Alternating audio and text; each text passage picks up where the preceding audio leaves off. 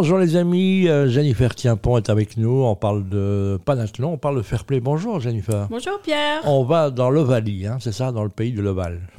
Tout à fait. Et là, au fait, euh, C'est du rugby, il faut le préciser, l'Ovalie c'est du rugby. Voilà. C'est un Exactement. ballon qui est pas rond. quoi, hein.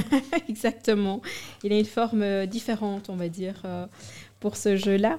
Et donc, euh, cette chronique, elle nous emmène en Italie pour revivre un moment de fair play exceptionnel survenu lors du tournoi des Six Nations en 2022. Mhm. Le héros du jour Le Je ne sais pas, qui rugbyman. c'est Le- C'est qui Oh.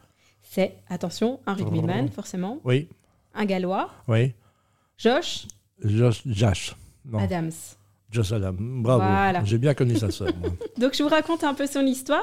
Oui, Il a évidemment. reçu, euh, donc après avoir reçu la médaille d'homme du match, c'est une distinction décidée vraiment à la fin de la rencontre.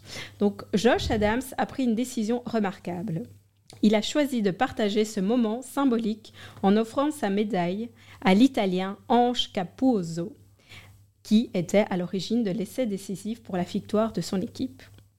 Imaginez la scène. Adams, tout juste honoré en tant que meilleur joueur de la rencontre, décide de dépasser sa rivalité sportive pour saluer la performance exceptionnelle de Capriozzo.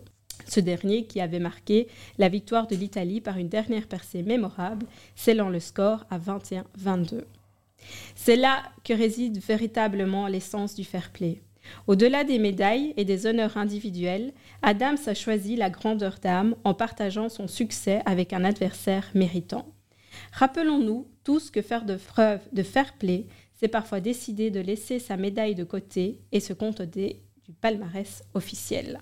Bah, très beau, surtout que dans les sports collectifs, les exploits individuels, c'est un peu, un peu de nœud, hein, on est bien d'accord. hein. C'est Donc, ça. donc autant les partager. Merci beaucoup, Jennifer. Avec plaisir. À la semaine prochaine.